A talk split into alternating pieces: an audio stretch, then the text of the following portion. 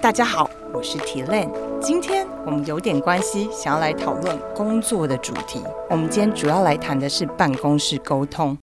首先讲到办公室沟通，有没有觉得就一定要正襟危坐，表现专业？我不知道大家是不是这个样子。但我小的时候，当我第一次进入职场，我总觉得要板着脸，不能嬉笑怒骂，不能表现轻松，因为这样人家会看我不起。但实际上，当我经历了这些年的风风雨雨，在职场上，无论当过人家的下属也好，也有当过人家的老板也好，我突然发现，有关系就没关系啦。这是什么意思？老前辈的一个智慧，常常说，我们在讨论事情的时候，就是情理法。当什么事情讲不通，有一些比较争执的时候，其实把情拿出来。一切都好谈。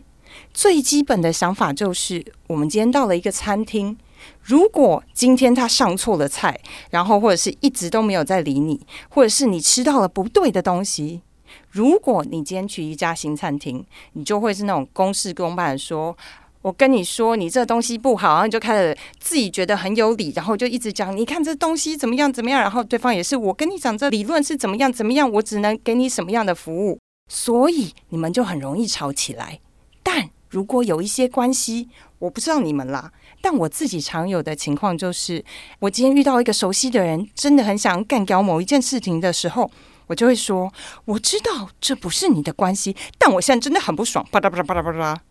这个概念就是，当你跟他有一份关系的时候，你就容易把事情讲得比较温和一点。其实温和不是坏事，反而温和会让对方更听得进你说的。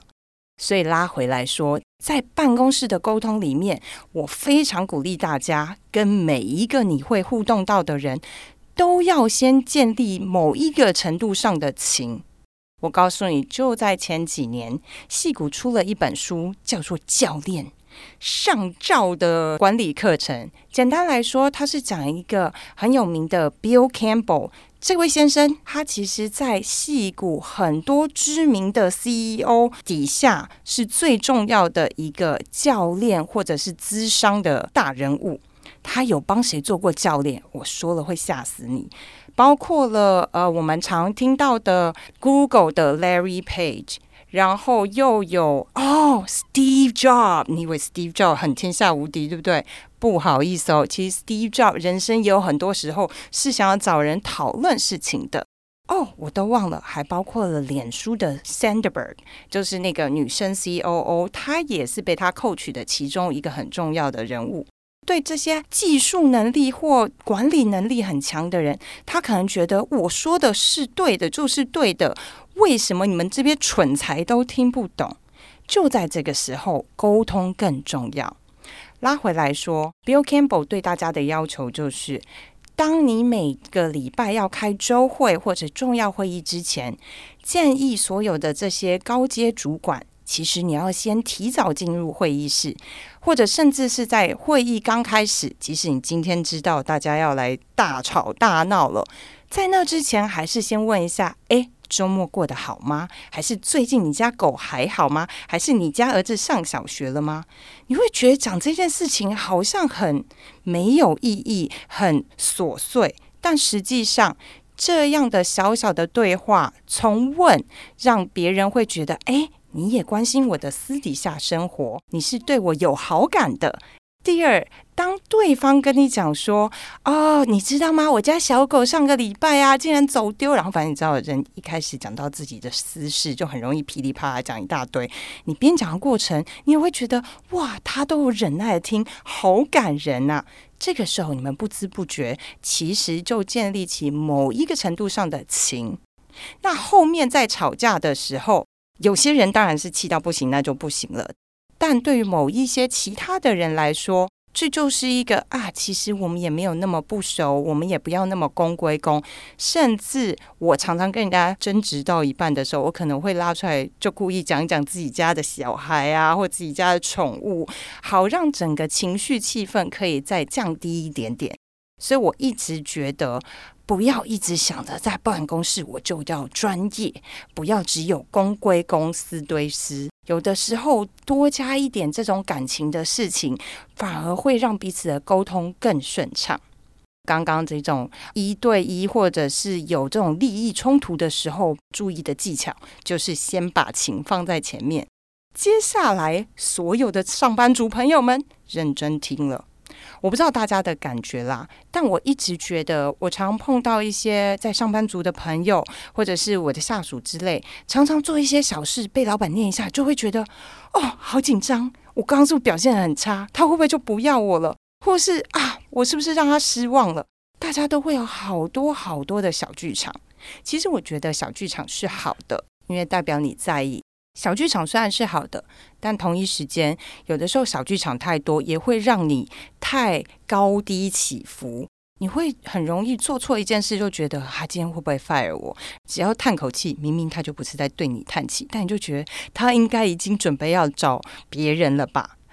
这时候，我一定要告诉大家，其实找人真的没有你想象中的简单。有的时候，老板跟你讲，只是因为啊，我不跟你讲，你就不知道要干。那我当然就直接跟你讲，我当然有的时候也可以花一点时间，好像更婉转的讲，更有技巧性的讲。一来他怕讲的太隐晦，你根本没有抓到；另外一种更害怕是啊，哦我讲完了以后浪费我太多时间。所以老板通常会很习惯的、很直接告诉你，不要在第一时间就会觉得老板一定不要你。第二。你知道吗？如果你在大公司，我更要恭喜你了。你知道，在大公司里面，其实要 fire 一个人不容易。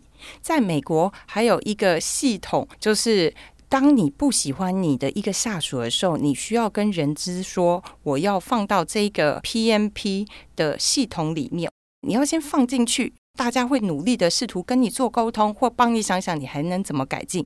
当你真的不行，公司才能 fire 你。如果直接 fire，我没跟你开玩笑。一来很麻烦，老板要写报告；二来更糟糕的是，可能那些什么劳工局就会来找。所以再说一遍。当你觉得像沟通有点不良的时候，请勇敢的面对。其实老板真的没有想要 fire 你，反而你应该先花一点时间，我们有点情，说老板，我真的很爱你，但我觉得你最近对我好像有点意见，你可不可以告诉我发生了什么事？说不定老板会觉得他本来不知道怎么开口，只敢叹气。你刚好给他一个机会跟你分享，所以我还是要鼓励大家：老板其实很怕失去你，而且在二零二三年的各位，我一定要鼓励大家。今年大概是我工作创业八年里来，我遇过最多老板跟我说超难找人的一年。所以这个时候，大家更要勇敢跟老板建立起某一种程度上的关系，好吗？那接下来说到这个跟老板的关系，还有另外一个我非常鼓励大家可以做的一件事，那就是既然我们不要公事公办，既然老板很怕失去你，如果大家真的不小心有了办公室恋情，真的不要害怕，偷偷去跟老板说一声。我不知道你们有没有发现。只要是能做到高阶主管，或者是创业当老板的，通常在某一个程度上，他们都是工作狂。这样的工作狂，人生最怕就是有事情掌握不到。如果你真的不小心办公室恋情，我真的鼓励大家，其实如果你跟老板的关系好的话，你其实可以偷偷的给老板一点小 tips，跟他说，其实我对某一个人可能是有一点好感的。一来，你又让老板觉得他跟你有一个私底下亲密的关系；更重要的是，其实老板觉得啊，你既然跟我讲了，所有事情又在自己的控制之中，反而不用那么的担心。说啊，接下来如果两个人吵翻了，是我要把某一个人换部门呢？我还是要先跟他们讲说，不用担心，其实我可以接受这件事。你知道，我就曾经失眠了超多的晚上，很想跟大家说，我可以把你们位置分开一点，或我们上班时间不一样，但。千万不要离开我，好吗？还是要跟大家分享最后一个小秘诀，这是我上次在这个上市公司的分享会里面，大家都有一致讨论到的一件事，就是我到底要怎么跟一个我没有办法沟通的人沟通呢？首先啊，如果没有办法沟通，你尽了所有的全力，也许你就接受他真的不能沟通。因为很好笑的是，我曾经有遇过的有人，他就是在喜欢你的工作，想把你干掉，他才可以自己做。所以真的不行的时候，大家真的不要挣扎。但拉回来，如果你想要试图建立起某一种关系也好，增加你们的沟通的效率也好，这个就像你刚遇到一个新的朋友、新的女生、新的男生，你有兴趣的，建议让对方说话。什么叫让对方说话？这其实是心理学一个很重要的概念，就是当对方一直对你讲话的时候，而你只有专心听，然后眼神表示很真诚的那种感觉，好玩的来了。对方边跟你讲话，其实他心里会一直对你增加信任感。你这样想就好了。如果路上走来一个陌生男子，他问我说：“哎，小姐，你叫什么名字？”我一定会说：“Tina。”今年几岁？三十二岁。我知道差很多，但我不 care，因为我就不想要让你知道我几岁。所以你给的所有资讯既简短，而且都是假的。但你有没有发现，有的时候我们刚认识一个新朋友，明明就不认识，但他一副对你的事情很有兴趣，你就会觉得你好，我是体练。然后你知道我今年几岁吗？看不出来吧？其实你在给这资讯的时候，你有点不由自主的就一直噼里啪啦把你祖宗八代都讲出来。他没问的，你都想讲，那是为什么？你愿意讲，就是你在心里三号觉得他好真诚的想要了解你，你就会想要告诉他。那拉回来我们刚刚的情境啦，平常不可理喻的人，然后你要跟他沟通，最好的方法就是有一天把他抓下来，one on one 的说：“你最近过得好吗？”当他讲的过程当中，你没有打断他，也没有表示不耐烦，他就忽然发现，诶，好像是一个不错的感觉。慢慢的，他对你的敌意或防备就慢慢放下。最好玩的是，如果你真的可以忍耐而真诚的看着他超过三十分钟，你信不信他到最后一定会有一种口干了吧？他就会说：“那你呢？”这个时候，你就会把你想要跟他讲的话噼里啪啦的讲出来。